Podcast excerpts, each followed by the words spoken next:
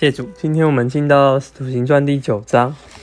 那这九章很重要的一个事情，就就是扫罗在这里看见了异象，那他就蒙召，然后开始呃尽他那一份职事，主拣选他做他的器皿。那第二部分呢，就是在三十二节后面到四十三节，先继续讲到彼得的职事。那我们先。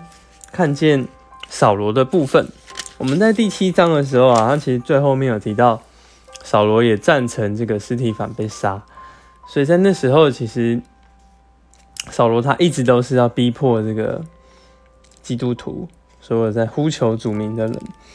那我们在二节这边可以看见说，他是来求大祭司，求一个找大祭司求一个文书。就是能够去抓任何在这个基督徒道路上的男女，都可以捆绑到耶路撒冷。可是没想到呢，他在去抓这些使徒基督徒的路上，突然就有光来照耀他。那这个声音就对他说：“扫罗，扫罗，你为什么逼迫我？”扫罗就问说：“主啊，你是谁？”主说：“我就是你所逼迫的耶稣。”那其实扫罗他。并不是想要逼迫耶稣，他其实就是要抓所有的基督徒。可是神在睡在这边说：“我就是你所逼迫的。”那这也对扫罗来说是一个启示，就是说，嗯，他所逼迫的人，包含尸体反，其实都是主耶稣的一个部分。其实这个就是召会。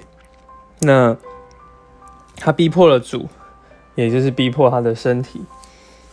那我们都是身体上的肢体，那并且呢，第二件事就是，在这个，因为他看见这一项之后，他三天都不能吃，看见也不，他就也不吃也不喝。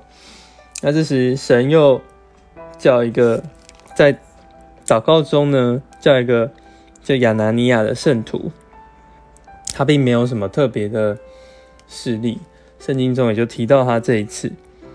可以说是身体上的一个小肢体，他就神就叫这个亚拿尼亚去给保罗按手祷告，所以这也可以看见说，对扫罗来说也是一个很重要的启示，就是说，哎，其实每一个圣徒都是基督身体上的肢体，都是重要的。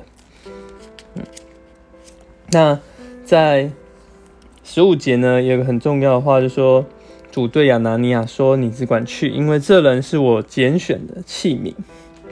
这个拣选的器皿呢，也是我们现在很常用来祷告，我们愿意把自己倒空，做主一个合乎主使用的器皿。这样的器皿呢，能够就是要为主的名受许多的苦难，也这样的器皿呢，能够来盛装它，然后彰显神。”那在后面就讲到扫罗呢，就哎原本是要去抓基督徒的，但是他却在这里开始传扬耶稣基督，而且呢，从这个二十二节看见他变倒了原本在大马色的犹太人，就他原本是站在另外一方，他原本是犹太人这一方。但他现在却开始来证明耶稣就是基督，就是这一位神。可见他在因为这样的意象，他的人生有一个多么大的一个翻转和改变。好，那在我们就看到三十二节呢，后面就开始讲到彼得，他继续周游各处的事例。首先他在吕大这个地方医治了一个瘫子，那他又到了约帕，在这里有一位。